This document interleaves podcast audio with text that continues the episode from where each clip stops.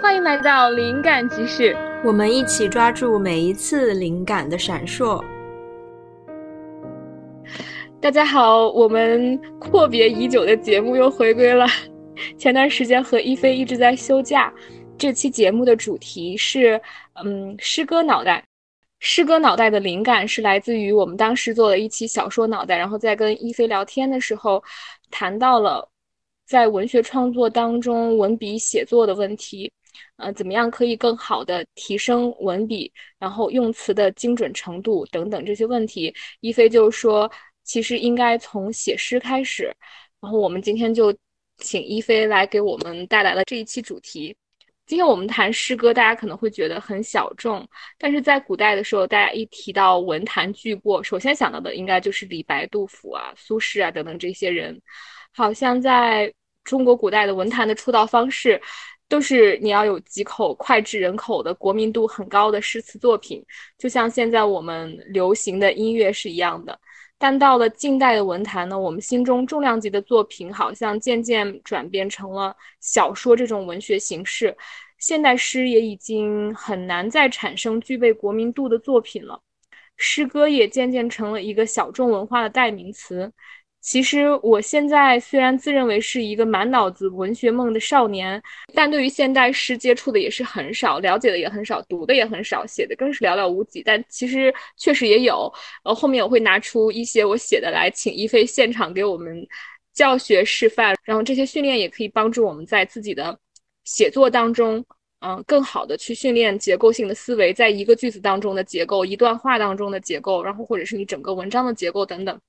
我读过一菲的诗，我读完之后的感觉是，一菲的诗是充满了缤纷的色彩的，有形状的，有温度的，就好像夏天的时候，呃，能够感受到夏天午后炙热的阳光在蝉鸣声中透过层层叠叠的树叶穿透过来，照在，嗯，躲在空调房里，然后看着窗外风景的我的身上，我看着交叠的光影，还有夏天的炙热。但却又清凉悠闲，脑子里面想着一些关于人生的事，大大小小，来来回回，就是这样的一个一段时光，就是我读一菲的诗的时候的时光。今天呢，我们请一菲来和我们一起探讨现代诗这个主题，是以练习写作为出发点的。嗯，我之前包括现在在写作小说的过程当中，会觉得自己的语言表达是非常缺乏功力的。嗯，一菲就像我们之前说的，一菲建议我可以从练习诗歌开始，而且这个练习它是相对来说比你写长篇小说要简短的，它更适合在碎片化时间当中去练习。嗯，现代诗对于语言的描描述的精准程度要求也是非常高的，所以我们安排了今天的这个小课堂，如何获得诗歌脑袋？请一菲用写作诗歌的方式带我们一起练习对语言的精准度的把握，来提升我们的文字功力。好的，谢谢橘子的介绍。首先想先跟大家说一下，虽然确实现代诗 在大家看起来好像很边缘、很小众。但其实这期节目真的适合想要去提升自己文笔的所有人，哪怕你不想当一个诗人，然后你也不想写小说，你单纯是需要写广告文案、商业文案，或者就是希望写很优美的散文等等。如果你有诗歌的这个功底，你写起来会超级的容易。它对你的文笔是一种提纯般的训练，是一种超级高强度的训练，因为在所有的文学题材里，可能没有哪种题材是比诗歌的密度跟纯度更高了。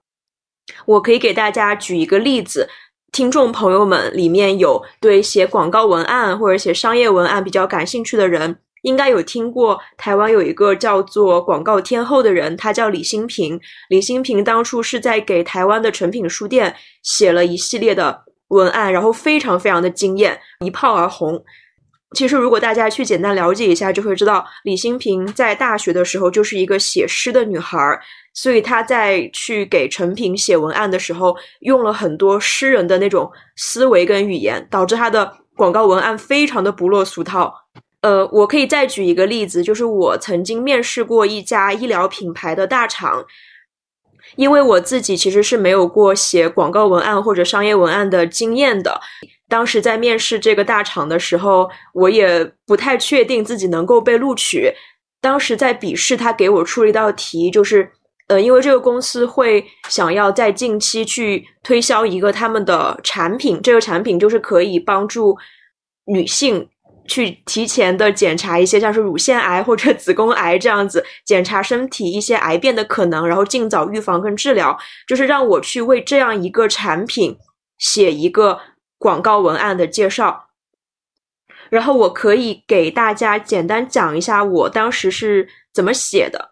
我的。构思就是从比较偏诗歌、偏文学的角度去写这样一个，在我们看起来好像很难写的医疗器材这样一种。我的灵感就是来自于说有一本散文集叫做《你的身体是一座仙境》，我觉得这个书名本身就非常的美丽，然后也是跟女性，然后跟身体有关，所以我就以《你的身体是一座仙境》为主题来结构了我的这个文案。我的内容大概就是说，首先点名，好，因为你的身体是一座仙境，但是实际上你没有真正的看见过它，然后再描写一下这个仙境其实非常的美丽，比如说上空有一些转瞬即逝的云，或者有一些奇妙的桥梁，有日升月落，有潮落潮涨，但是这些只是人们能看见的这座仙境的表面。对于这样一个属于我们的、我们非常熟悉的仙境，我们其实哪怕放上一万张镜子，哪怕打开浴室里所有的灯，我们对它的看见都嫌太少。因此，我们也就是这个公司，我们想要帮助你看得更多、更深、更远。我们还要看见你的过去、现在和将来。我们想看见你几乎不可能被看见的命运。呃，我们想看见这个仙境。地下那些埋藏的每一颗可能预谋病变的种子，可能打破秩序的威胁，这是因为我们关心你的每一颗细胞，就像我们关心仙境中的每一粒尘埃那样子，无论他们看起来有多么的无足轻重。我大概跟大家解释一下我的这个思路是这样子的，因为就是写了这样一篇文案，所以我后来就直接被那家公司所破格录取，然后给了非常。高的一个 special 的 offer，但后来我并没有去那家公司工作。但这个过程就会让我意识到，说原来哪怕你没有写作广告文案的基础，通过写诗这样的方式，哪怕说你写出来不是特别规范的所谓广告文案，但是你可以给人留下很耳目一新的印象，甚至可以在面试这样的过程中会打动那个招聘官。所以说，我真的非常建议大家去用写诗歌的方式来提高文笔。如果你觉得这样的方式比所谓的仿写练习让你更感兴趣的话，我知道很多人用仿写的方式都是，比如说一整段一整段的去模仿和抄写别人的写作。这个段落可能是来自一篇小说或者一个比较长的散文，他们去节选一部分来模仿，但其实。这样的做法是比较碎片化的，因为我们从一个完整的结构或者系统的观点来看，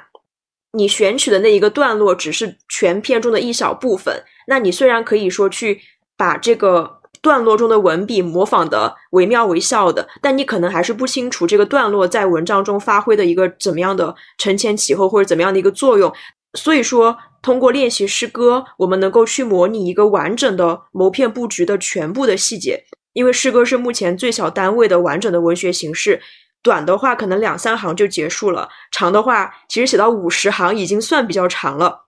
而且因为诗歌都是原创的嘛，就是你不用再去像你之前抄写段落那样子去模仿跟仿写别人的东西，你现在就是完全去原创一首属于你的诗歌，它其实是会更有效果的。你会更加了解一个作品从头到尾的节奏。然后每一句话要放在什么位置，要起到什么作用，都会有更精准的把握。好，谢谢一菲的分享。刚刚从一菲的分享，我忽然记起来，我们最最开始谈到，嗯，诗歌脑袋的这个话题是怎么来的？是有一天我在做我的仿写练习，就是一菲刚刚说的，有很多训练会给你摘出一段来，然后让我们，嗯，按照他的这个模式还有方式做一些写作的练习。然后我就写完之后，我就发给一菲看了。然后一菲就跟我说说啊，我建议你用一下诗歌。其实如果是用诗歌的话，不仅你可以训练你的词语用词的准确性，同时你还可以训练你的结构，就是你要描述出你的一段感情或者你想要表达的一个事件，三句话你应该如何谋篇布局。如果你用一段话，然后里面有几句。你应该如何谋篇布局，就形成这种文字的结构性的思维。然后我就觉得哇，这个真的是很好的思路，所以我们就有了今天的节目。首先，我想请一菲，嗯，因为我们对现代诗不是很了解嘛，所以我想先请一菲来带着我们读一首在他心目当中是最最最喜欢的，是 Top One 的现代诗，然后并且请一菲圈点一下。哪些地方是他觉得我们可以在写作当中学习借鉴的思路？应该这样子去说。其实，在刚刚的节目中，我们在告诉大家，你去写诗，你可以就是不追求成为一个诗人，因为你的目标是练习你对语言的把控力，对吧？那因为，比如你写小说，你可能需要好几天才能写完一篇，但诗歌的话，你无论怎么样，嗯，一天之内总能写完吧？就十行总不难写完吧？从练习文笔的角度，诗歌是一个非常非常有效的方式。所以说，如果你不追求成为一个很伟大的诗人，呃，如果你只是想通过写诗的方式来练习文笔的话，你仅可以把诗歌写的比较的繁复，就是复杂。嗯，其实在我最开始写诗的时候，我也是会写的比较的复杂。因为我当时就知道我在通过写诗去练习一个修辞的复杂度，去练习我把控语言的能力，所以整首诗读起来的话会有比较多的修辞，然后也会有一些大家觉得有点晦涩难懂的部分。当然，这个东西不是必要的，那之后可以就是也在说。但是其实我在回答这个问题的时候，我发现我心中最喜欢的诗人。反而是语言最最透明的，就你从他们的诗歌中几乎看不到修辞的痕迹。这个的话，其实就算是一个最终的目标吧。可能我们都需要通过前期去大量的运用语言，甚至写很多不透明的，就是看着很复杂的诗歌。等我们对所有复杂的技巧都已经驾轻就熟了之后，我们才能够去把它们都放掉，然后写出一个看似什么技巧都没有用。看似最自然的一首诗歌，但实际上最自然的东西，可能是花费了你最不自然的努力才能够达成的。就是可能要跟大家分享的这些诗歌，看起来几乎都非常的圆融跟成熟，几乎分析不出有什么修辞的技巧。听了一菲刚刚的分享，我觉得都有点期待。那让我们来先看一下一菲选出来的，在他心中已经非常非常成熟的作品。这首诗的名字是《礼物》，是由波兰的米沃什所著，西川老师译的。那我们一起来朗读一下这首诗。如此幸福的一天，雾一早就散了。我在花园里干活，蜂鸟停在忍冬花上。这世上没有一样东西我想占有。我知道没有一个人值得我羡慕。任何我遭受的不幸，我都已忘记。想到故我今我同为一个。并不使人难为情，在我身上没有痛苦。直起腰来，我看见蓝色的大海和帆影。不知道大家听完这首诗的反应是什么？我在很多年前第一次读到这首诗的时候，就觉得非常的喜欢，因为它其实描述的一个状态，是我们每个人都很想要去获得的那种喜悦、平静，甚至是接近真理的状态。就是任何我遭受的不幸，我都已经忘记，然后我跟曾经的自己也已经很好的和解，因为故我今我同为一个人，并不使我难为情。同时，这个世界上没有任何一样东西我想占有，也没有任何一个人值得我羡慕。所以在看到这首诗的时候，你会知道它描绘的是一个幸福的、没有痛苦的状态。但实际上，要写一首幸福没有痛苦的诗歌，其实想一想。要写的不落俗套是非常难的，但这首诗妙就妙在它让你觉得无比的自然，而且非常的简短。虽然都是用特别特别小的事儿，对，但是却就是用很平凡的小事，却描述出了在人间特别罕见难得的状态。这个真的需要特别深的功底，因为当大家想要描述一个很高的状态的时候，就是物我两忘，然后你就大家可能。大部分会想到一些很大的词啊，什么天人合一啊，什么，就是就这种很大的词。但是能用一些看起来非常接地气儿的小词儿，描述出这种物我两忘的境界，是真的需要特别大的功力。对，所以当你真的要去分析这首诗，你会觉得好像很难分析他用了什么语言的技巧或者修辞的技巧，但他就是简简单单的直达你的内心。我可以跟大家再分享一下关于诗歌的复杂跟透明的这两个概念。可能很多人在刚开始写诗的时候都会遇到这样一个问题，就是我想让我写的东西看着有诗的感觉，因此他会故意把一些地方写的很难懂，因为我们会认为晦涩难懂跟诗歌在某部分是有关联的。嗯，所以就是其实当时我在去美国，然后上过一个诗歌课的时候，我有专门跟老师交流过这个问题，我就很诚恳的跟老师说，我说我其实到现在都不知道诗歌。有一种很神秘的那个感觉，到底是什么东西？那个神秘的东西就是让人觉得晦涩难懂，但是却又很美丽。当我在写一首诗，嗯，没有感觉到那个神秘的东西有在通过我流露出来的时候，我会故意在修辞上去把它写的更难懂一些，因为我觉得这样子也会更贴近诗歌。就是我忽然想到了一个，刚刚我们聊这个的那个。比喻，如果说有有一个女性，她是一个美丽的女性，她出来了，然后你可以看到她，如果是她戴着面纱，然后穿着非常精致的衣服，又又在一个你又看见又看不见的地方，然后你就会觉得她很神秘、很漂亮、非常美，更美了。有抱琵琶半遮面，是吧？对。如果说一个人他就是美到了极致，他反而不需要这些氛围感或者是场景。他就是穿着一个最朴素的白袍就出来，就用眼睛直接看着你，就可以直击你的灵魂。反而那些什么半遮半掩的那种美，就是就是我们中国人特别追求的那种含蓄的美，在在他身上都不需要了。我觉得这首诗可能就已经达到了这个境界，就是你已经从骨子里都已经秀出来了。对，是这样的，就是像橘子说的。所以当时那个老师他就跟我说，他说其实。不要刻意的去追求复杂，而是要去追求简单跟透明。因为当你非常努力的把一件事情，你觉得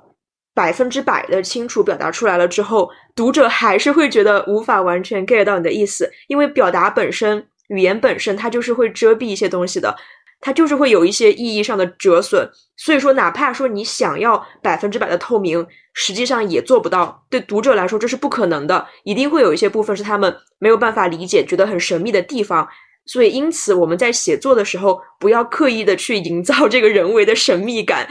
其实我读过非常多现代诗人写的诗，但实际上我最喜欢的诗人是以色列的阿米亥，他是我觉得当代诗人中。很难得的一个写作的诗歌，有一种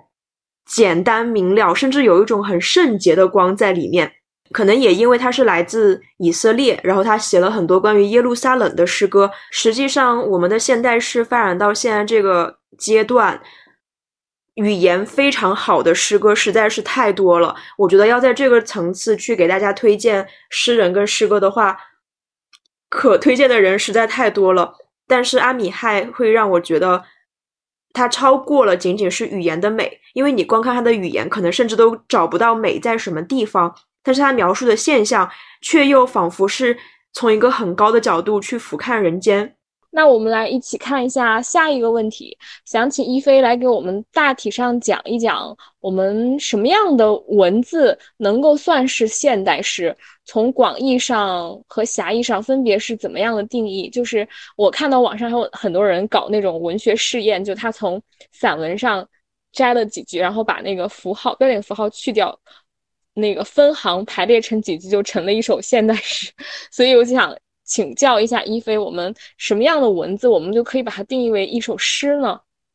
我个人觉得最简单的一句话就是：正常的语言是在走路，但诗歌会直接飞。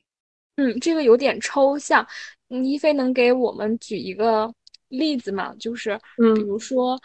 什么样的文字算是走路，什么样的文字算是飞呢？比如说走路的话，它是一个很四平八稳。有头有尾的事情，比如说我要讲话讲的逻辑通顺，我可能就会用很多的词语来强调我这句话里面的因果连结，比如因为这样子这样子，所以这样子这样子，然后举个例子，然后第一、第二、第三，我整个的讲述就会给大家听起来很有逻辑、很有条理，就像走路一样，非常的稳当。但是诗歌的话，你会觉得它的这个因果关系仿佛并不是那么的明确，但它确实又在以某种方式结构着一行一行的这个语言的逻辑下来，但这个逻辑确实又不是一个我们正常的这种因果的逻辑，它应该是另外一种逻辑，可以说是一种语言的逻辑，或者说很多的词语就像被一个吸盘吸住一样，比如说。他写一首关于爱情的诗，他可能找了好多跟爱情相关的词语，然后这些词语就像被爱情这个主题给吸住一样，然后以不同的这么一个节奏、不同的位置去展现出这样一首关于爱情的诗。就是诗歌，它其实语言的这个逻辑跟我们正常讲话这种有条理的逻辑是不一样的。它可以像我刚刚说的，是根据一个主题，然后吸拢了一大堆词语，它可以是。诗人自己创建了一个魔法一样的逻辑，比如说我点石成金，这就是一个新的逻辑。它可以以点石成金的方式，比如说我现在讲一个词，然后下一句把它变成另外一个词语，把它的意思完全的转变。它可以全篇用这样一种新型的逻辑去结构这样一首诗，它给我们一种在飞的感觉，因为跟正常的走路、正常的说话讲话不太一样，你会觉得它跳跃的非常的轻盈，仿佛不受我们现在这个语言逻辑的束缚。你说那个的时候，就刚刚你说这个概念的时候，我忽然想起了博尔赫斯的诗，嗯，他描写的东西就就很有你说的那个感觉。我想就给大家举一个例子，就比如说一菲刚刚说的爱情，如果我们就是说爱情的话，可能我们用平时的语言，非诗词的语言，可能会说“我爱他，他是我人生中的唯一”。啊，博尔赫斯他是如何写爱情的呢？大家可以来一起听一下。我给你贫穷的街道，绝望的落日，破败的郊区的月亮。我给你一个久久的望着月亮的孤独的人的悲哀。这个它算是爱情吗？就是它其实就比较像我刚刚说的，它。主题是爱情，然后它要营造一个很独特的属于他诗歌中的爱情的氛围，它吸引过来了一大堆你觉得好像有点不太相关的词语，但是组合起来又形成了一个独特的氛围。破旧街道又什么落日又什么月亮，就是各种你觉得看似不相关的词语，他用一个诗歌的逻辑线条把这些词语给串起来了。就是说，我们正常语言里面要串起一句话跟下一句话串起。几个词语，比如说固定的主谓宾啊，比如说要有因为所以啊，要有第一、第二、第三、第四啊，要有既然、那么啊，就是这些都是我们很习以为常的一些线索。但是诗歌中的线索可能每一首都不太一样。其实我有所了解，就是其实他写的这个虽然这么几句话，就比如说我如果想要写爱情的话，我可能就会说，就如果我就给大家一个主题，你来用一。用两三句话描述一个你心中的爱情，然后，嗯，写那个就是散文的人可能就会就这么说：哇，我我爱他，然后他是我的灵魂伴侣，他是我这一生的唯一，然后我可能就写完了。大家可能会觉得稍微有一点，就是是个人就会这样这么写。然后，呃，如果呃是一个小说作家，可能就会想着说。我站在此地，与他别离，等待了五百年。就是它是一个故事，时间、地点、人物。嗯，但博尔赫斯他就是，他是这样的：就我给你贫穷的街道，绝望的落日，破败的郊区的月亮。我给你一个久久的望着孤月的人的悲哀。嗯，就是我觉得他是给了一个场景，但是那种。爱情的那种感觉，它就会很高级的透出来，就和前面那几个方法完全是不一样的感觉。嗯，就是其实我觉得，如果说就给大家一个主题，就比如说我们现在就开始做思维训练，然后你就用你的语言，不管你想到的是什么语言，你你来描写你的爱情，嗯，不管你的爱情是好的还是伤心的，是什么样的都可以，你就用三句话来说。嗯，大家写的时候就会知道，博尔赫斯的诗是多么的。不一样了，对，我觉得，呃，就是橘子刚刚说的也没错，这首诗营造了一个很不一样的氛围，然后好像是一个很高级的爱情的那种淡淡悲哀的感觉。但是，其实从一个写诗的人的角度来看，诗歌最基础的元素是词语，所以我会首先看词语跟词语的组合之间有没有新意。比如说，跟大家举个例子，有一个特别好用的去写诗的一个方法，就是把一些看似不相干的词语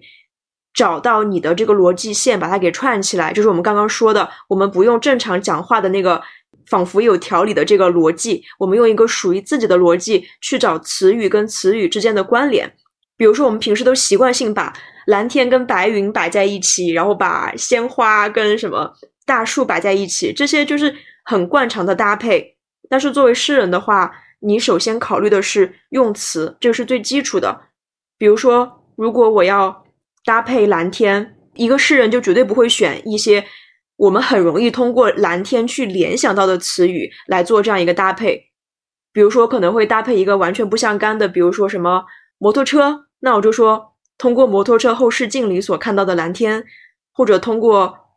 比如说打开衣柜，里面居然有一片一片蓝天，就是作为一个诗人，他首先会用词语去工作。那在确定了一些词语之后，第二步是再把它们按照句法去组织起来。比如说像刚刚橘子所所说的博尔赫斯的这几句诗，那首先我作为一个诗人，我看到的首先就是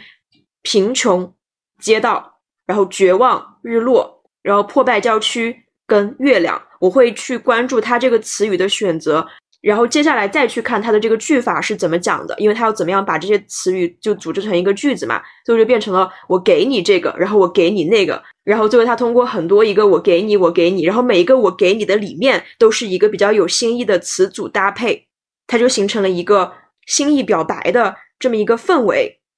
然后再加上这首诗的主题告诉你。是跟爱情有关，你就会自动去联想说，哦，这样一个很特别的氛围，这样一个我我在给你，在给你，然后还是留不住你的这个动作，跟这个爱情相结合起来，它就变成了一个爱情很独特的一个侧面。但是我们回归到写诗的人的话，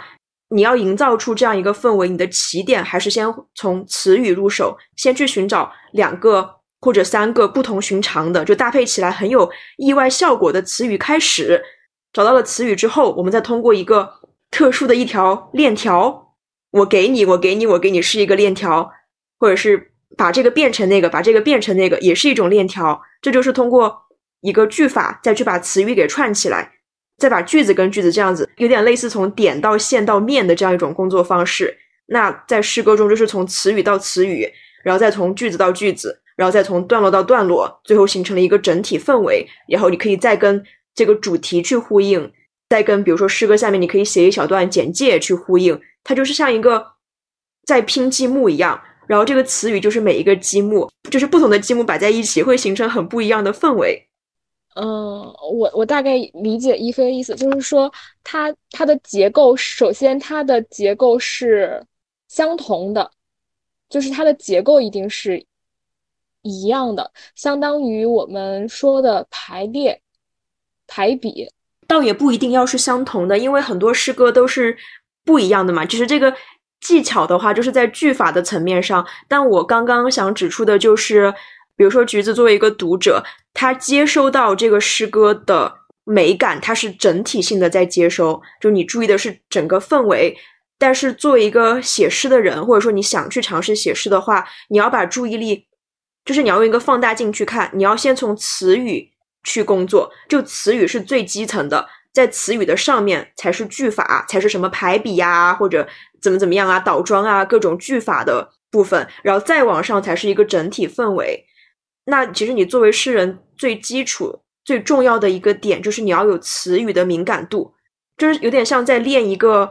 魔法药水，你把两个看似很不相关的物品组合在一起，反而能够练出一个很独特的味道。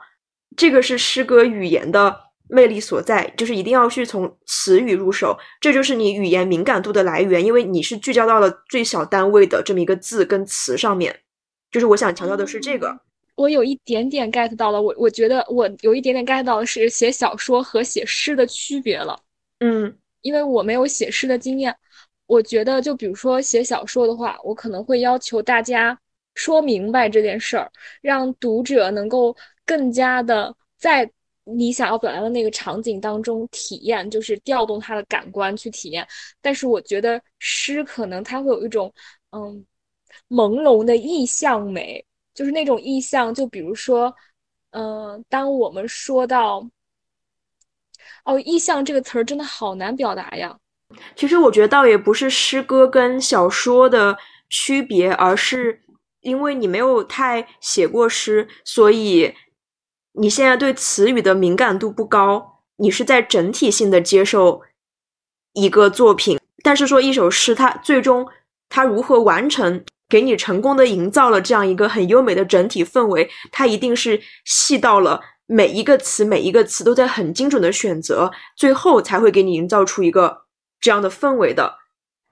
所以说，如果你作为一个想要去研究技法的人，你读诗的话，你一定就是不要停留在整体，就是你先从最小的地方去研究，然后你当你研究清楚了每一个词为什么要这么选择的时候，你就更清楚这个氛围到底是由什么东西结构而成的，它对你来说就不是一个很朦胧的东西了。其实诗歌给人那种朦胧或者难懂的感觉，就是因为词语跟词语的搭配是出乎意料的。因为我们已经习惯了，比如说蓝天要配白云，然后鲜花要配大树。那这时候我告诉你，蓝天配摩托车，然后鲜花配手提包，手提包都还好。比如鲜花配呃古井，或者鲜花配嗯披萨盒，就是你就会觉得哎，好怪哦，这到底是为什么呢？它们的关联到底是什么？那如果说你就是要以这样的方式去写诗的话，你一首成功的诗，你就能够向大家解释为什么鲜花配披萨盒、蓝天配摩托车是在你的诗里面很合理，而且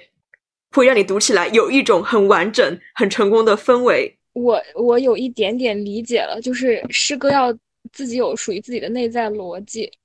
对，而且诗歌要对语言、要对词语有很高的敏感度。我想问一下一菲，我们平时在自己的写作当中怎么去训练语言的敏感度？就比如说，这个是其实我觉得还是在写作当中会遇到的一些障碍。就比如说，我想要描写一个场景，或者是想要描写一种感受，这个时候就是我如何去训练自己的语言敏感度？会在这个时候，我会能够想出更多、更贴切、更准确的词去表达我现在当下的这个场景。就举一个例子来说。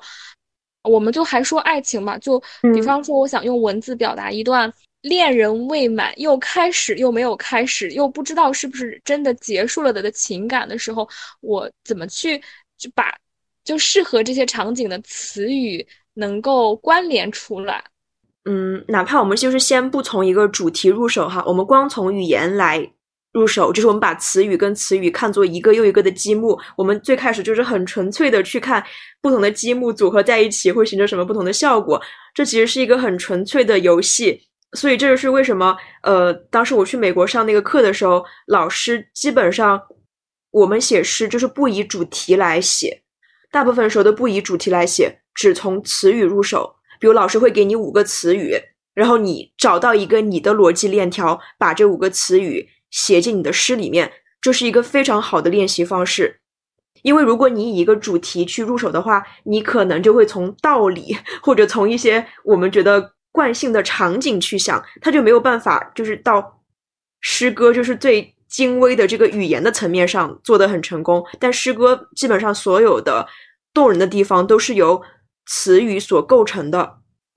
哦，那一菲，你课后要不然给我们出一个练习吧？就是我们大家要是感兴趣的话，也可以在一菲给出的作业上，嗯，就是把就给出的几个词，然后我们写成，就是用我们今天说的这个方法写成诗，然后一菲可以看着给我们点评一下。其实可以，但是说实话，任何两个或者三个词语，你都可以去做这样一个练习，比如说。我们就拿博尔赫斯这首诗来说，我们挑出一些词语，就是现在把这个语言的最小单位的语言的这个拼图，这个积木给到你，给到橘子，你可以先来尝试一下这个感觉。嗯，比如说，呃，月亮理论，理论，月亮和理论，看看能不能把月亮跟理论联系起来。吗？对，theory，对。就是你其实可以以非常多的方式去把两个词语联系起来，去构建一个我们在日常语言中很难去把它们连接起来的一个新的方式。这就是诗歌语言有意思的地方，就是你不断的在跟词语去玩儿。哦，我真的是毫无思路。好，比如说月亮跟理论，我们就随便举个例子，我跟月亮理论，就是把理论变成一个吵架，对吧？我跟月亮去理论，那你就可以去解释一下为什么跟月亮理论呢？比如说我白天跟太阳理论，我晚上跟月亮理论，然后我生气的时候跟跟小鸟理论，然后开心的时候对花破口大骂。这就已经有一点，就是对吧？就是我们比如说在跟月亮理论的时候，我们把这个句法已经形成了。那接下来的别的，我跟太阳怎么样，跟花怎么样，跟鸟怎么样，就是在用这个类似的句法去结构了，相当于我们找到了这个诗的这个逻辑的一个链条了。我们就是重复用这个链条去写这首诗。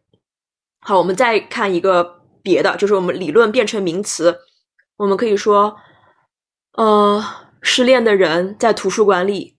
翻箱倒柜的寻找关于月亮的理论，这也是一个方式。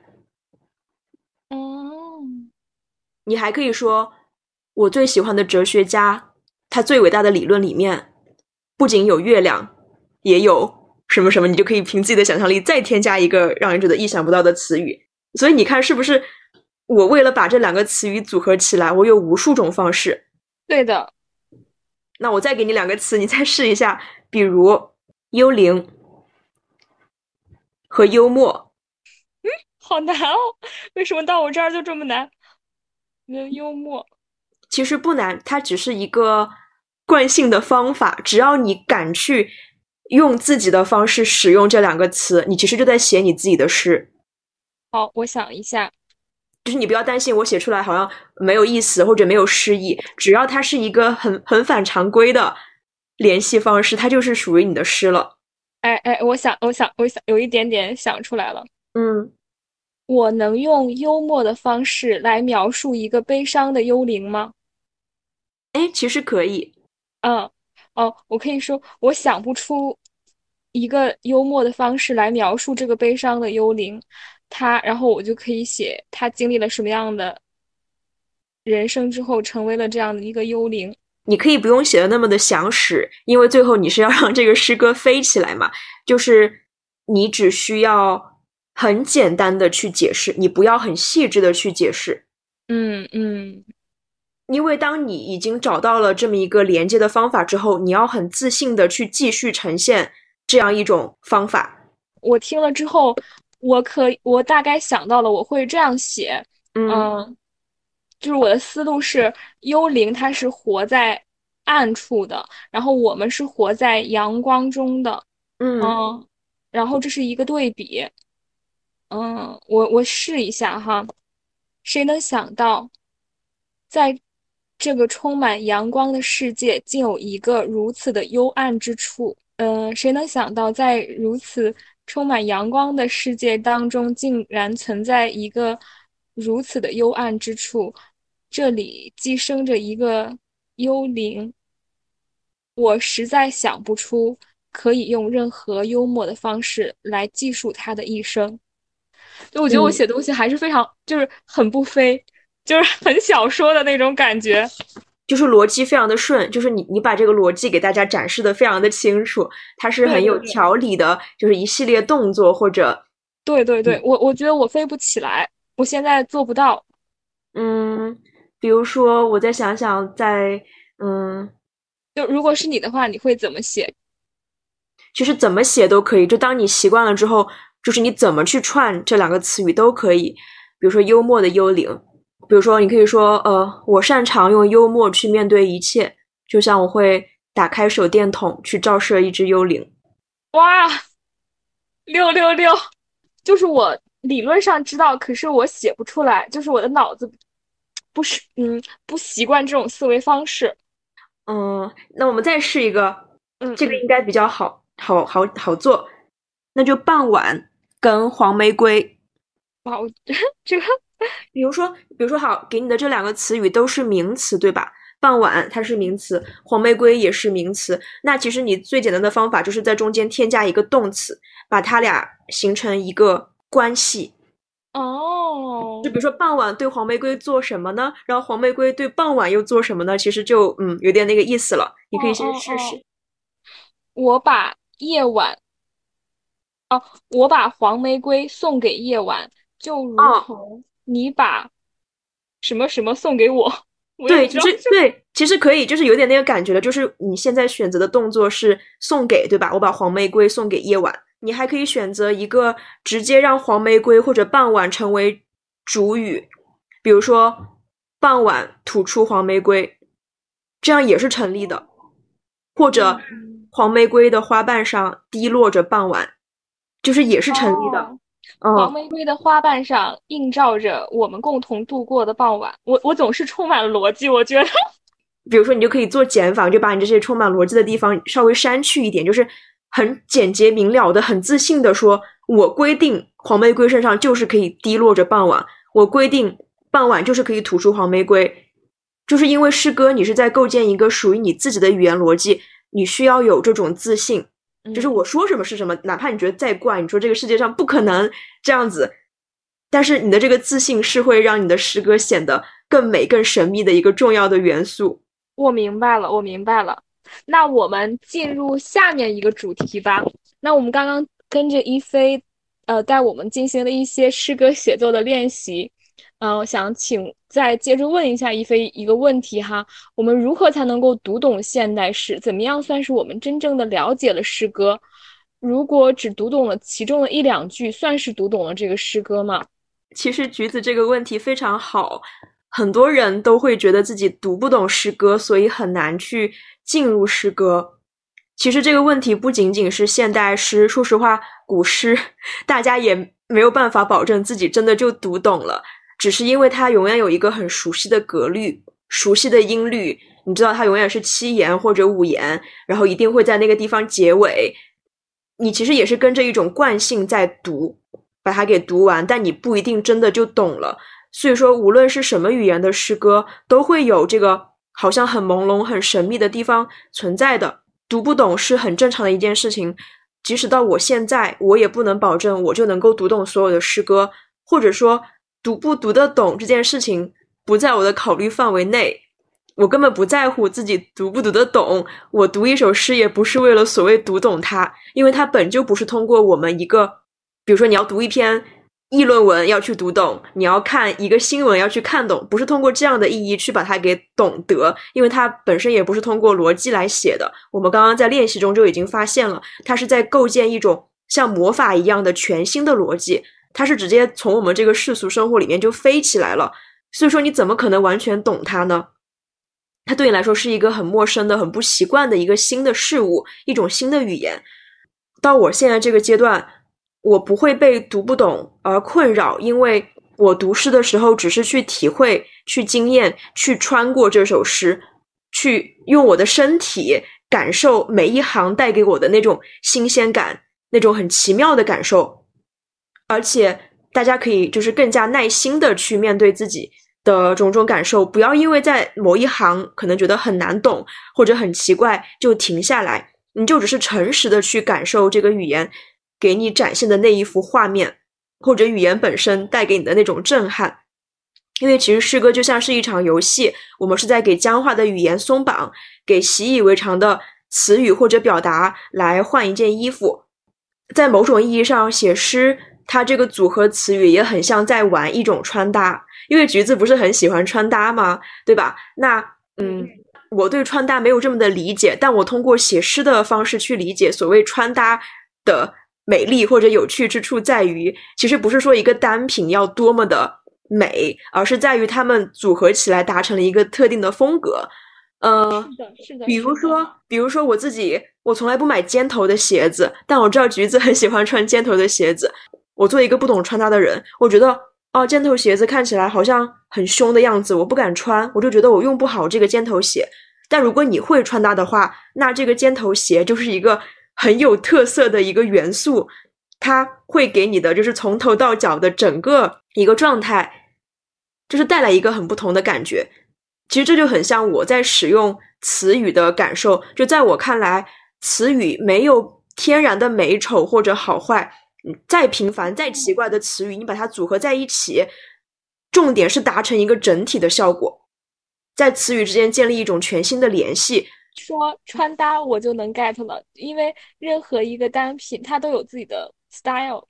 就比如说尖头的鞋子，你可能会更强调女性的那种感觉。然后，如果你的尖头的鞋子后跟又很高很锋利，那你就可能你的你的穿搭语言就是表示我是一个很独立、很 aggressive 的女性。如果你的尖头的鞋子它就是嗯白色的，然后有一些蝴蝶结，就很温婉，那我可能就是我是一个秀气的女性。嗯，然后圆头的鞋子可能就会觉得说你的你的语言是更加的嗯钝感一些，然后再配不同的衣服和裙子的时候，就把他们的语言感觉统一到一起就可以。我特别喜欢玩这个游戏，所以我有超多的衣服。对对对，我觉得我在写诗的时候就很像你在玩穿搭。那在你看来，每一个穿搭或者说每每一个单品，它都有自己。已经有的一种风格，就像每一个词语，它都有一串我们使用的习惯。比如说，好，比如说格子衬衫，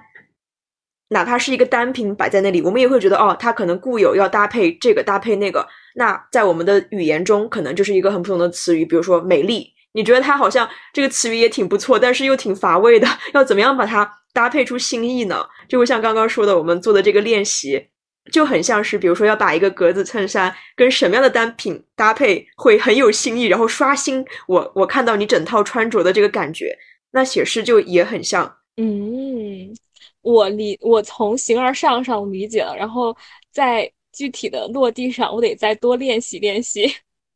对，这个可能是需要你，呃，从。就从大家听到这个的时刻开始，就去更加细致的观察语言。就我们不要觉得有一些语言是天生就怎么怎么样，就只能跟某些东西去搭配。就像某一些单品，它其实可以你更有想象力的去搭配，它是一个你自己个性的表现是一样的。哦，那我觉得首先第一步是必须要对于语言，就是文字或者词汇的这种 wake up 这种。这个东西它非常的熟悉，就比如说我搭配衣服，其实都是有逻辑的。到底，嗯，什么是什么什么？就你就是知道，因为你很熟悉每一个元素它是什么，那就要求我们第一步是得对语言这个元素首先得很敏感，然后要多做训练才可以。对，但是其实反过来说也是一样的，你搭配的多了，自然就知道每一个单品 可以搭什么比较好，所以也会通过你做这个语言的练习越来越多，你就很敏感了。所以其实像我现在，嗯，在我看到一些标准美文的时候，我会觉得非常的乏味，因为他们全是一些像是教科书上的那种标准的词语搭配，我觉得它其实没有什么美，它只是在。遵守一种成规，但是诗歌给人那种飞起来的感觉，就是因为它是一个属于诗人特别有个性的一种搭配，就好像他看这个世界独特的眼光一样。比如说，再举个例子，因为我真的不懂穿搭，所以我是乱举的。假如说一双看着特别凶的尖头鞋，可能它上面还有一些什么什么那种图钉啊，或者钉，对，铆钉，就是一种看着让人觉得很凶、很有攻击性的尖头鞋。然后就说。C.L. 的高跟鞋，红皮 鞋。好，假如我用这样一双很有攻击性的尖头鞋，我去搭配一个非常柔美的丝巾，一个很飘逸、很柔美的、很女性化的丝巾，它可能就会有一种不同的风格。那如果直接替换到诗歌中的话，就会很像，比如说我把匕首跟，比如说玫瑰，对，匕首跟玫瑰，或者匕首跟。就是另外一个让我们感觉很柔美的词语，像是什么，比如说脸颊，嗯，那真的好，很需要功力才可以这种混搭，混搭是特别需要功力的。对，但是，嗯，我觉得大家还是可以去多做这样的词语练习。如果大家听着觉得刚刚的 词语练习比较好玩的话，可以自己去多做多尝试。嗯，好，我我觉得我应该会。在自己写文章的时候，至少现在我感觉听了这么多，我觉得我至少会在我自己写，就是写我想写的东西的时候，我会思考，嗯，用哪个词语表达它的意象会更好。以前的时候可能就是，嗯，好像觉得这个词儿它忽然就冒出来了，然后我就用这个词儿。然后这听完这个之后，我可能会更多的会想一下，就是我如果我现在想表达的这个场景或者这个语境，用哪个词去。放到里面，它会更 match，或者它会能够激发出更不一样的趣味。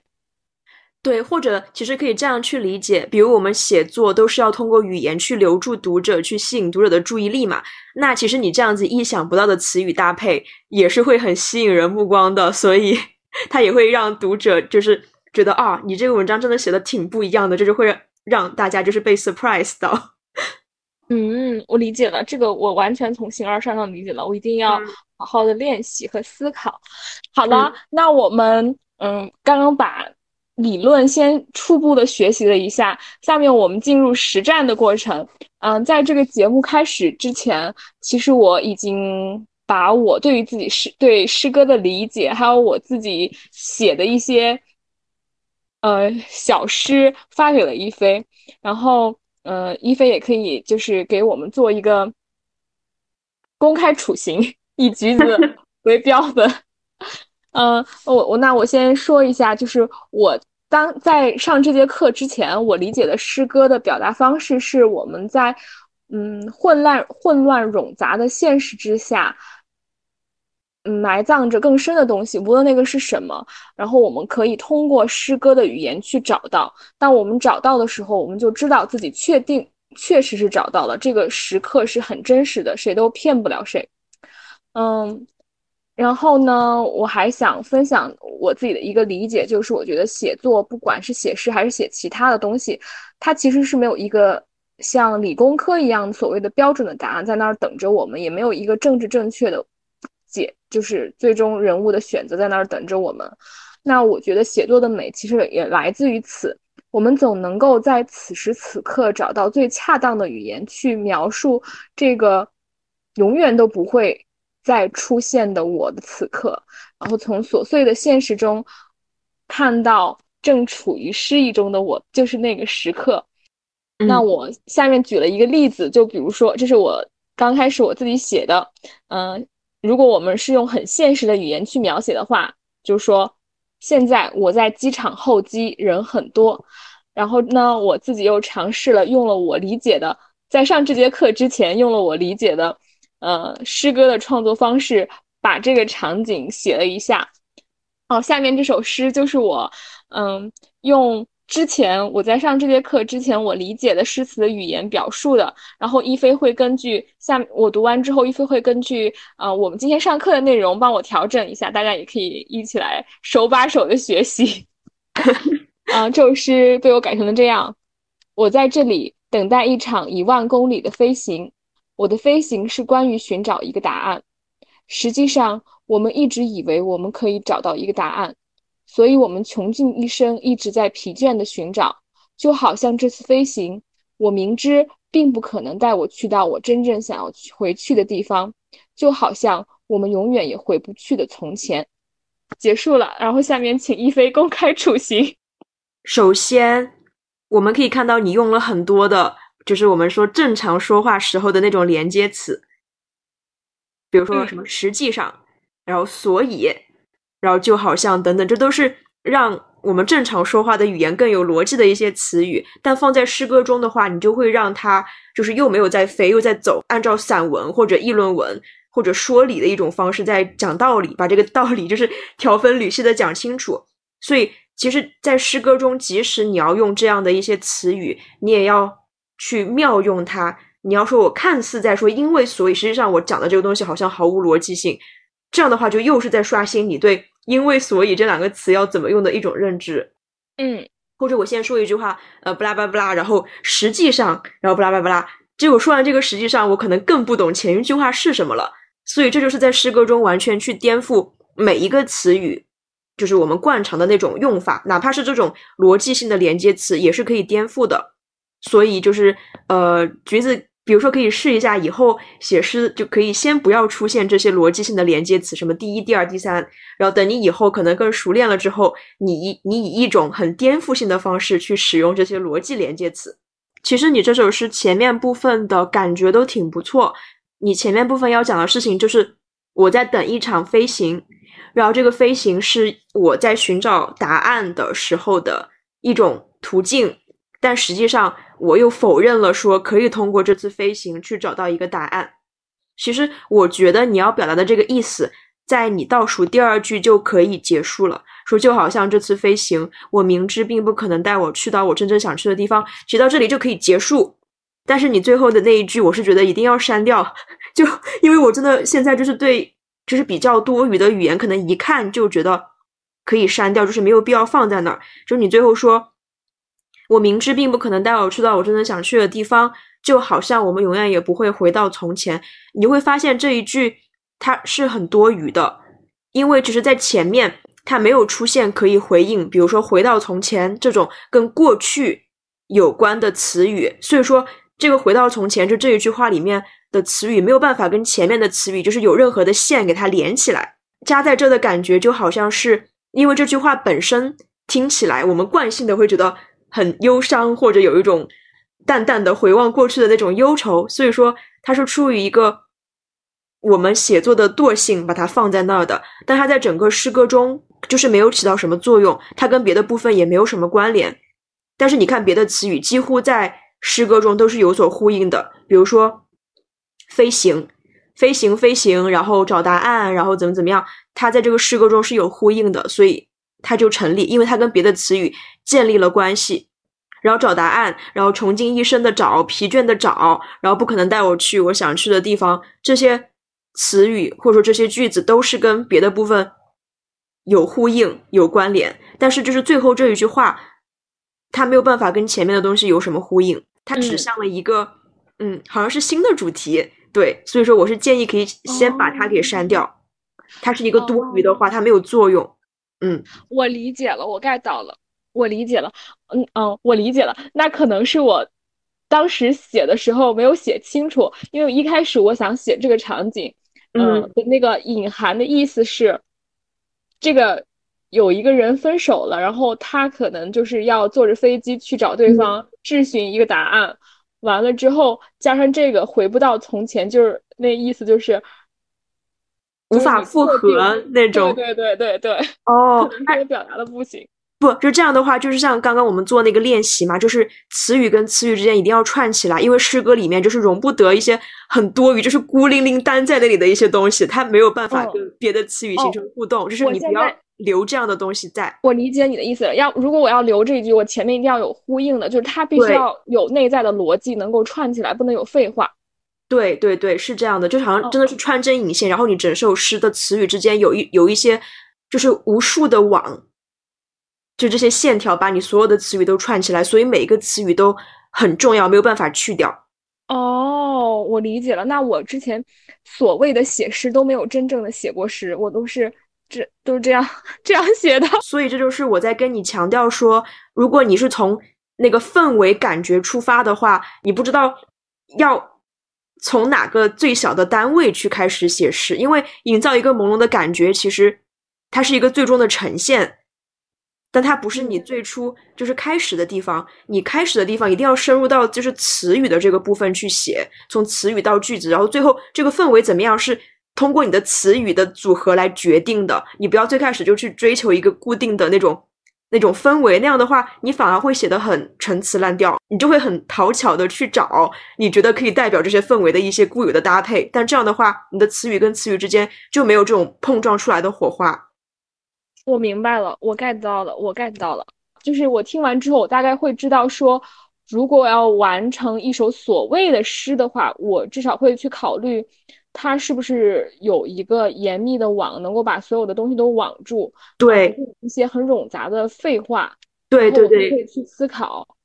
对你不要因为有一些话，我们就是普遍觉得好像是本身就很美的话，就把它放进去。就诗歌中的美，跟我们这种好词佳句的美是完全不一样的。它是彼此有碰撞，才是美。啊，我觉得这个讲的简直是实在是太手把手了，真的。对。好的，那么我们来看一下一飞改过之后的哈，一场一万公里的飞行已经在暴雨里等我，一份答案也像经济舱的飞行套餐还温热着，在一万个候机人中，唯独为我准备着，甚至是在我还没有问出口的时候，穷尽一生，我已有过无数次年轻的飞行。倒计时里，疼痛的耳朵数着一座又一座城市里徒劳的飞起又降落与降落。穷尽一生，我已有过无数次热切的飞行，到处我都找过了，不在那里，也不在这里，不在任何一次新的飞行。现在我老了，再不会比机长着急。比起结束，我宁愿相信错过，让世界上有一架疲倦的飞机永远在暴雨里等我。啊，我觉得这写的很 很美哎，就我读完之后，我就会我就体会到区别了。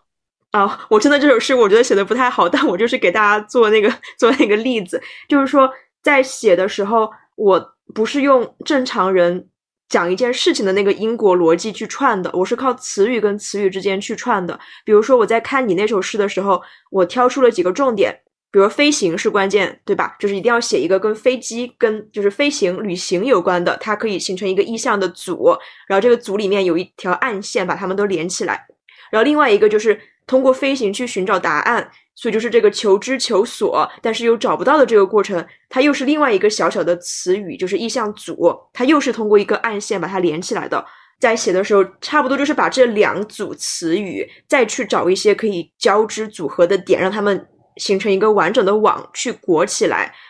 第一句话说：“一场一万公里的飞行已经在暴雨里等我。”那为什么要加这个暴雨？一个是为了增加一种。场景跟氛围，一个也是通过暴雨去回应下面的一个词，叫做温热。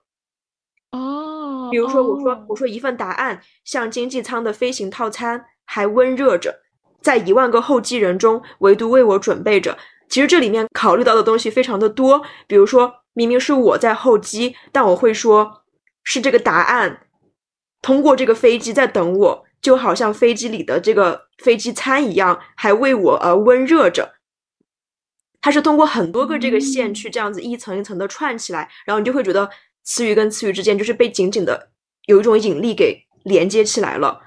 那我要说这个东西还温热着，我就觉得说如果有一个外面是暴雨的场景，更能够突出里面的温热。然后我再比如说加一些跟飞行相关的，比如说我说倒计时，比如说登机倒计时，然后疼痛的耳朵，然后接下来我说的是一座又一座城市里徒劳的起飞与降落。这个一方面指的就是我在寻找，我要去新的城市里寻找答案的这个无解；一方面我要把这个事情跟上一句疼痛的耳朵连起来。所以就像我刚刚说的，我们不是做过把两个名词连接起来的练习吗？中间加一个动词，所以这里就加了一个耳朵在数着起飞与降落，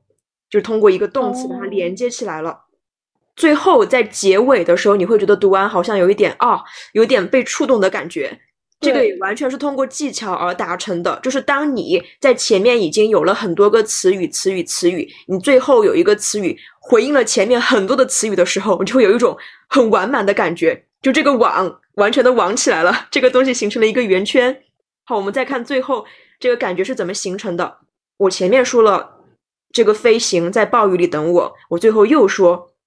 让这个让世界上有一架疲倦的飞机永远在暴雨里等我，就是开头它是一个简单的现象，就是一场一万公里的飞行已经在暴雨里等我。但最后一句话我把它给加强了，我说让世界上有一架疲倦的飞机。为什么要用疲倦？因为前面呼应我们已经说了很多的，我们在不同的城市旅行去求索，所以这里用疲倦的飞机，然后永远在暴雨里等我。这个永远就是一个强化。所以你看到的就是对开头的一个重复，并且强化，就好像是一个重音一样，啪的敲下去。同时，在语音上，在音调上也是有所呼应的。虽然我们这集还没有讲到就是音调韵律的问题，因为我们就是先从词语去入手嘛。但在这首诗里面，你可以发现它最后的一段有很多就是韵律上的相似之处。比如说，现在我老了。再不会比机长着急。比起结束，我宁愿相信错过。这个过错过跟了其实有一点点回应。然后再下一句，世界上永远有一架疲倦的飞机。这个飞机就是跟比机长着急的这个音，这个语音是有所回应的。然后永远在暴雨里等我。这个等我跟错过还有老了，它都是一个在不断重复的强音。所以就会让你觉得读完之后，哎，语音上怎么就觉得莫名的就是被触动了？其实它都是有技巧的。啊，那一飞可不可以时不时的给我们搞一搞一些现代诗的深度的那个技巧写作的分析？因为我觉得这个还对我来说还蛮有用的，因为我自己看我是完全看不出来的，就我不会赏析。嗯，就是就比如说让我去看一个诗，如果你不来解释它为什么是这样子的，嗯，我自己就只能会觉得说啊，我读了这首诗，我觉得它还可以，嗯，然后我就不知道它为什么可以，就我我甚至我都不知道我的某一些感情是被哪一些东西调动出来，但我读完之后，我就会觉得说，咦，我好像 somehow 在思考一些东西，通过这个文字。其实是可以的，这橘子可以定期把你的新的诗歌作品，我们来解读跟分析。哎，哦，也可以，但我觉得我写的实在是没有什么可以，我太太原生了。包括我们最开始的时候，就是想请伊菲来给我们来说一下他心中最 top 的那个诗词，那个好像就很难说，就不像是像嗯我们写的这种的，他还可以说一下那个，我就嗯。就好像他已经浑然一体了，就没法说了。对，就是已经所有的技巧都融于无形之中，就有种清水出芙蓉，天然去雕饰的感觉。可是其实往往这种状态是最多的雕饰，最多的精心设计才达成的。但是你已经没法说了，因为已经全部严丝合缝了。就反而一些没有那么完美的，就是比较出阶的作品，我们是最容易去分析这个技法的。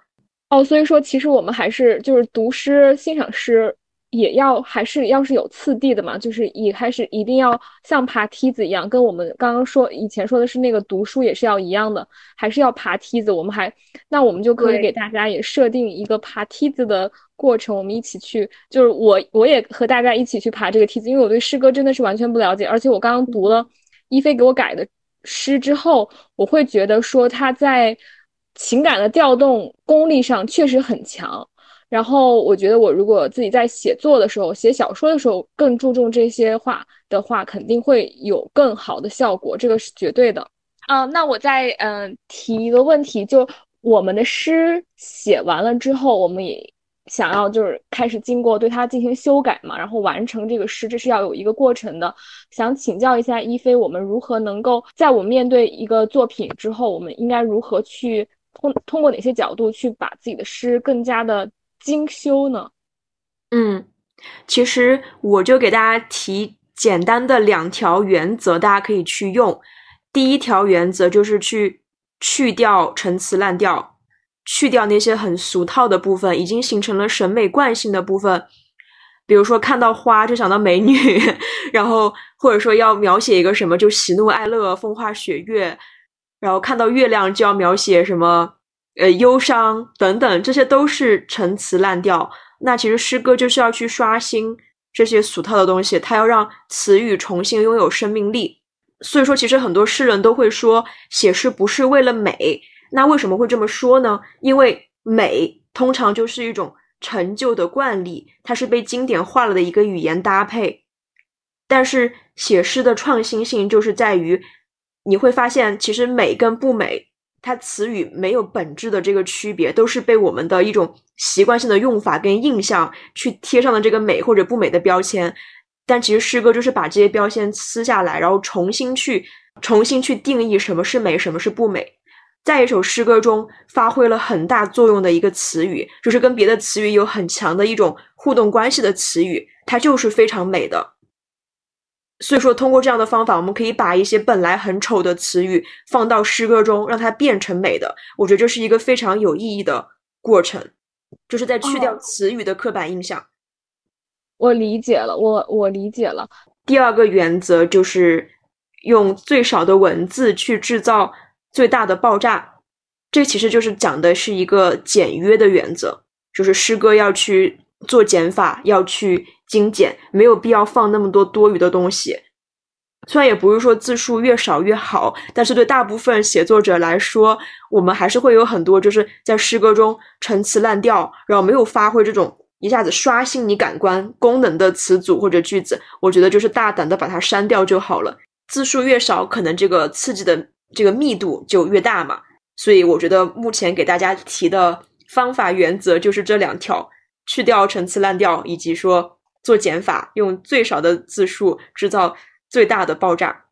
这个爆炸就是通过词语跟词语的组合来形成的这个炸药。可以请一菲来跟我们分享一下自己的一个创作过程吗？一首诗的创作过程吗？好，那给大家念一首，就是我之前写的一首诗，叫《用永恒买一日》，然后这个标题是。呃，有一部电影叫《永恒与一日》，里面有提到一个场景，一个知名的诗人是佩索阿还是谁，我忘了。他曾经就是到了一个新的小镇，在这个镇上，他不会这个小镇的语言，他就通过用一元钱去向村民、向小孩、向流浪汉买词语，一元钱换一个词语，一元钱换一个词语，每一个收了他钱的人就会教会他一个词语，然后告诉他是什么意思。他通过这样的方法。购买了很多词语，然后用这个新的语言去写了一首很有名的诗。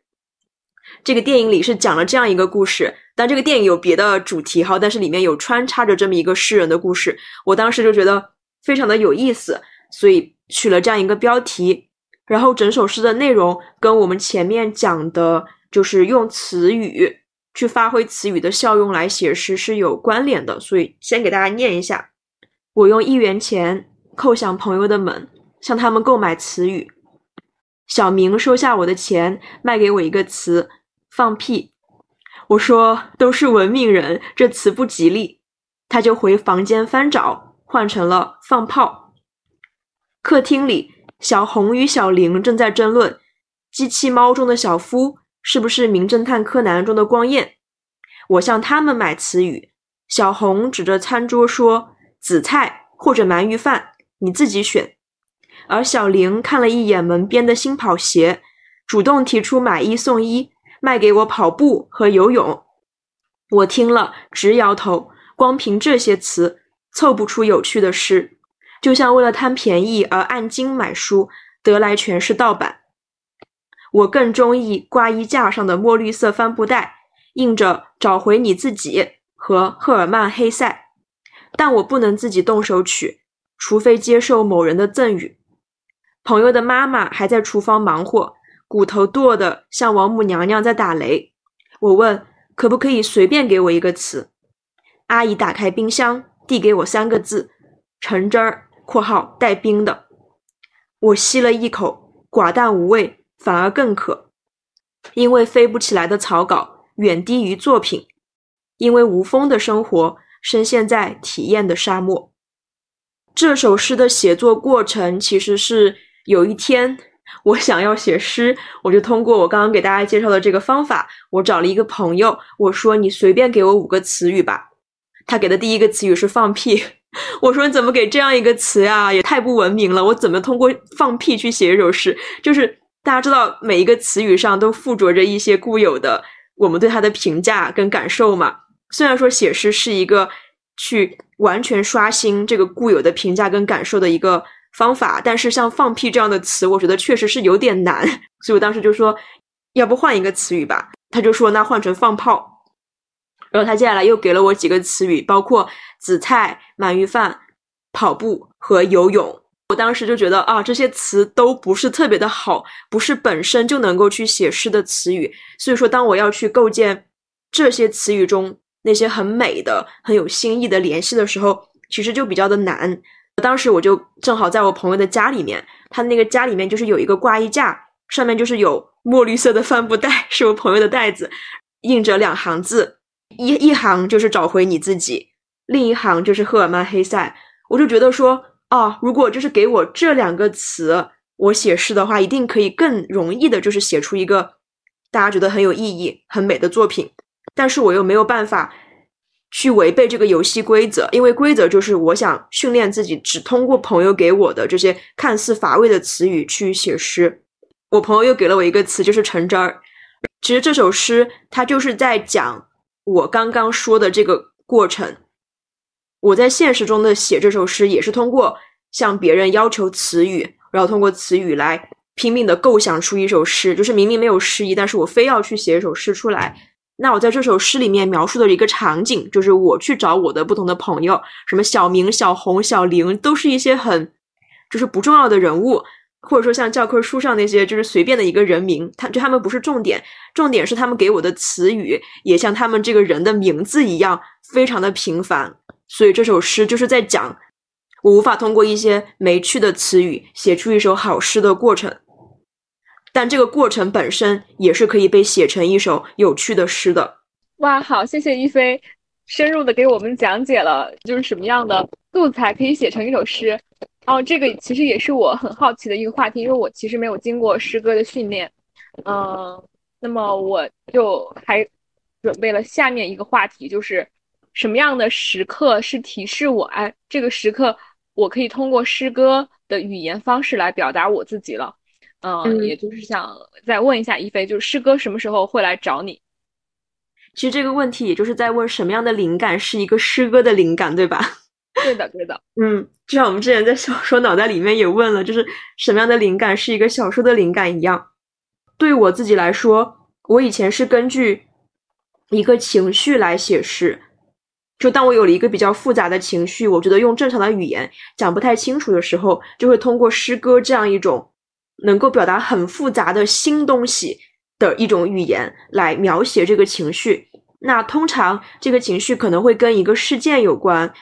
因为其实用一个事件的，比如发生的先后顺序啊，也是很容易的一个结构方式嘛。有很多的年轻人写诗，其实也会这样，他们本质上就是在把一件生活中的事情。包装成诗的样子，就其实像我刚刚举例子那个用“永恒买一日”的诗歌也是这样子，它是用语言去包裹着一件事情。然后我也会尝试另外一种写诗的方式，就是刚刚跟大家建议去练习的，完全通过语言本身来写诗，因为每一个语言它都像是一个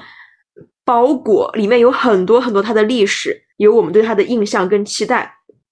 有很多的情绪，有很多的暗示。语言里面是很丰富的，每一个词语都是一个很大很大的一个包裹。所以说，我们如果光是凭语言的联想跟玩耍就可以写诗的。但是，其实我对自己的一个期待，或者说我觉得是大师的一种诗歌，更加富有哲理，或者说直击真理的一种诗歌。要达到这个境界，你同时还要去锻炼自己，去探索真理。可能当你找到之后，你就能够通过你已经很纯熟的语言，把属于你的真理给表达出来。总结一下，就是找到自己语言跟感受的独特性，然后去掉那些我们从语言课本、从好词佳句的书上看到的陈词滥调，然后再去表达属于自己的真理。谢谢一菲。嗯，我就还有两首诗，先说一下我这两首诗的写作背景。第一首是。嗯，可能像一菲说的，我可能在我的生活过程当中领悟了一些，通过我的创伤性感受领悟了一些道理，然后想要通过呃诗歌的方式来表达出自己这个道理。然后我那个时候还没有上这节诗歌课，然后下面呢就是我写的是我写的原文，题目是“孤独是为了让我们学会爱”。我也懂无常，奈何我只有一颗凡人心。我深深的知道，每个人都是都只是陪我们走人生的一程。可当分离来临之时，我孤身走在黄昏的路灯下，一遍遍的默念缘起性空，还是会因为分离的伤痛而热泪盈眶。我也只能在这些无常中淬炼这颗凡人心，直到他学会爱是允许、放手、接纳，直到他真的正悟。爱是永恒，爱是连接一切的纽带，直到他可以在每一段因缘际会的相遇中，再也不带着失去的恐惧去爱，直到他可以把这颗凡人心淬炼成佛。这个是我当时自己写的，然后一菲会呃再给我处刑一下，然后修改一下。一菲 也不是处刑，就是呃，我觉得你。表达的这个道理是非常好的一个道理，而且它很有你个人的风格。我听起来就很像你在带着我们做冥想。比如说，你带我们做一个冥想，然后它是一个非常治愈的美好的道理，它是让我接受起来没有什么难度，也没有什么意外的。因为不然这样的话，我就会觉得多了一些没有必要的障碍。就还是像刚刚已经重复过的。从道理去出发写诗，反而会比你从语言出发更困难。哪怕一首诗歌，你在写的时候没有一个预设的道理要去讲，你只通过语言去联系联系联系去描写描写描写，最后读起来读者也会自然的得出一个他自己的道理。对，但是如果你有一个预设的道理的话，你可能就会为了急着讲这个道理而放弃很多就是在词语本身很有活力的一些地方，或者一些好像跟你这个道理没有什么关系的旁支溢出的那些部分，但可能那些部分在语言的意义上讲更符合一个诗歌的本质。我们在练习的时候，如果就是要写诗的话，我们就先不去从道理出发。我们不要从一个很高的一个立足点，非常的束缚我们的思维，我们就没有办法跟语言去玩了。因为写诗就是在跟语言做游戏，所以你不要以一个就是很严肃的要讲道理的心态去写诗。我们就先把自己也当做一个就是玩家去跟语言玩，这样子去写。然后当读者觉得哎，你这个游戏好好玩的时候，他其实就被你的这首诗给迷住了。当然，就是并不是说诗歌没有办法讲道理，而是说我们写作的起点不是从道理为起点，而是从就是词语本身，从语言本身为起点。但是，当你最后就是已经达成了一个语言上很不错的一个质地之后，你可以通过不断的修改跟调整，因为只是你每换一个词语，整个诗歌它的意思都会有一个细微的调整跟偏移，这就是牵一发而动全身的。所以你可以通过之后的一些调整，去把这个诗歌所有的词语，就是引向一个传达你那个道理的一个方向，一个很暗示的一个方向。当然，如果说有一天我们达到了一个，就语言上也非常的有新意，道理也非常的直接，能够穿透人间本质的那么一种层次的话，它就确实是一首传世经典的诗歌了。我我要把你给我改过的重新读一下，但是我没有理解哪一部分是，就是这个黄。蓝色的字，然后和黄色的字，这个是保留下来的吗？哦，就是我当时给你改的是，我觉得你这里面比较有诗意的部分，就是在重复。我也懂无常，但是我只有一颗凡人心，就是你在里面重复了三次，这个其实就造成了一个关联，对吧？所以说它就是一个有诗意的部分。因此，我觉得这几个点作为串联，就是我的凡人心作为一个递进的串联，它是可以保留的。但是你可能需要改的部分是在这些串联中间的那些描写的部分，所以说我当时就把凡人心给弄，就是标成了黄色。我觉得它是一个很好的部分，而你最后的结尾升华的也很不错，就是把这颗凡人心淬炼成佛，我觉得是一个很好的方向。但是你要怎么样从开头去回环婉转的达到最后这个淬炼成佛的一个词语，这个很，它是一个很重的词语，它是一个很。伟大的词语，你中间要通过什么样的桥梁去连接，达成这样一个链条，可能是你需要去思考的。哦，那这个真的还挺难的。这这也是为什么，就是我觉得大家不要从太复杂的道理去入手，因为就是会很难。你最后要到达一个特别伟大、特别嘹亮的一个结尾的话，你前面一步一步都是要去铺垫的。在中途，比如说走空了，你最后就是这个铺垫就会显得。就是没有那么的完整，就是大家就会觉得你在强行说理，就觉得你这个明明就没有给我一种连贯的感觉，可以通过前面的词语铺垫到最后一个淬炼成佛这么重的一个词语。所以说，当我们就是前期练习的时候，就纯粹的从一些都很轻的词语去，就是玩一个游戏，就是我们不要急着讲道理，就是不要最后有一个很重的一锤定音，因为这个对你的就是整个语言的铺垫是有很强的要求的。哦，我理解了，也就是说，你必须得要有支撑起你的对，嗯呃，最后你的最后你的结论的东西才可以。哦，我明白了，我终于知道为什么那种真理的高度的精神的诗歌这么难写，因为它前期需要的支撑实在是太强了。那我们进入我们节目的最后一个部分，呃，还有一首诗。也是我写的，这个是我在高中的时候，这可能是我人生当中写的第一首诗。然后这首诗是这样子的，非常短，没有河，没有岸，没有渡船，你要哭，当泪水汇成河，请你沿着岸。这个是我当时写的，然后请一菲 来处刑。这个不用处刑，我觉得你这个写的挺好的，它会给人那种很灵，然后再飞的感觉。它没有那么多解释，你看前面就是直接。没有河，没有岸，没有渡船，就是直接在描述，直接在展现这个场景，而不是说哦，我站在这里，然后看见那里，哦，又没有看见河，然后走几步又没有看见岸，然后往前问又没有看见渡船，就你不是在以那样的方式写，而是直接去呈现是什么就是什么，诗歌的那种构建一个新的世界的那种自信，就是从这样的地方来的。接下来的话也是，就是你没有去多余的解释为什么说你要哭呢？是谁在说你要哭呢？为什么泪水汇成河？然后请你沿着岸，就是它这个神秘性就来了。虽然说可能当时你造成这个效果是无意的，因为曾经你写过嘛，所以你之后也可以去想想，你当时写这样的诗的时候是怎么样一种很轻松的那种心态，就是不急着要讲什么道理，不急着要把这个事情说得很清楚或者说得很美，它自然的就有一种你在用你的语言去讲述独属于你的世界的那种神秘感。跟那种个性，我当时我记得很清楚，我在我的房间里面躺着，然后准备睡觉了，灯都已经关掉了，然后整个家里面特别的黑暗。我那个时候不是心情又不好嘛，然后这句话就忽然来了。对，这个就是灵感送给你的一首诗。哦，对 对，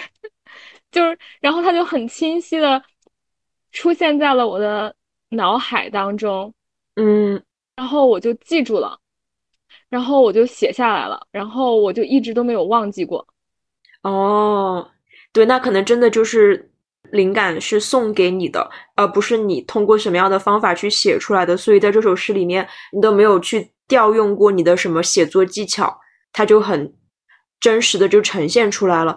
我们刚刚不是讲过，就是在聊天的时候讲到什么电信号嘛？其实有的时候，一个好的诗也会像一个电信号那样子，很整体性的给你一团很复杂的东西，但你又很难去三言两语的解释清楚，就是这样一个感觉。哦，这种感觉真的好，那就只能说，就这如果说是这样的话，那就这。但 对，但但这个时刻是求不来的嘛，因为不是每个人好像随时就是想有灵感就有灵感。所以说，如果想要有一个比较持久的稳定生涯，并且确实在写作的技术上去进步的话，我们可以就是不用去等灵感，我们就通过刚刚讲的一些方法去写就好了。对，但是如果有灵感的时候，我们也能更好的去接住它，然后把它写出来。但是在没有灵感的时候，我们也没有因此就是完全停笔不写。所以我觉得这首诗我其实没有什么好去修改的地方，它本身已经很好了。那我可能就加了几句话，让它变成一个更好懂。其实就是相当于把它的复杂性降低了一点点。首先加了一个场景，就是加了一个问答的场景，比如说前面就是绝望里。他抬头说：“没有河，没有岸，没有渡船。”然后第二段就是慈悲中，就另一个他，他低头答：“那你便哭。当泪水汇成河，你就是岸，何须渡船？”其实，呃，我感觉这个改的，就是就是我不用这么改，你的也完全可以。但是我这样改的话，一个就是在技巧上可以给大家更好的参考，就是我可以通过问答结构的方式去把这两段给。这样子组织起来，然后我讲道理的这个方式，因为这首诗还是讲一个小小的那种很有哲理的感觉嘛，所以我就说，那你变怎么怎么样，就是我给你一个动作的一个命令，其实就是很有很有威严，或者很有好像以前的那种佛经或者什么样的语言，就是就是斩钉截铁，就是让你去做这个，然后我说什么就是什么这样的感觉。然后，当泪水汇成河，你就是岸。就我说你是什么，你就是什么。何须渡船？好，谢谢一菲详细的解答。我们这这这是我这么多年来上的第一次如此具体的诗词指导课，感谢一菲，也感谢橘子，就是提的这么多很生动、很可爱的问题。希望这些问题也跟大家就是引起了共鸣，然后也希望我们这次的回答有帮助到大家更清楚如何去。呃，从头开始写一首自己的诗，也希望大家能够在嗯这次的节目结束之后，能够在自己日常生活当中有灵感来的时候，或者是看到三言两语的时候，动笔开始尝试练习写作，然后我们的文字功力就会一点一点的增强啦。是的，而且在这个过程中，我们也会重新去，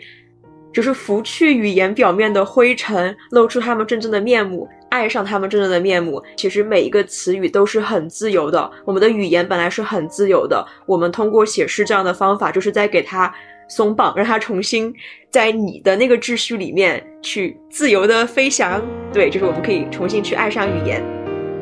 好，那今天的节目就到这里。我们下期再见，再见，拜拜拜。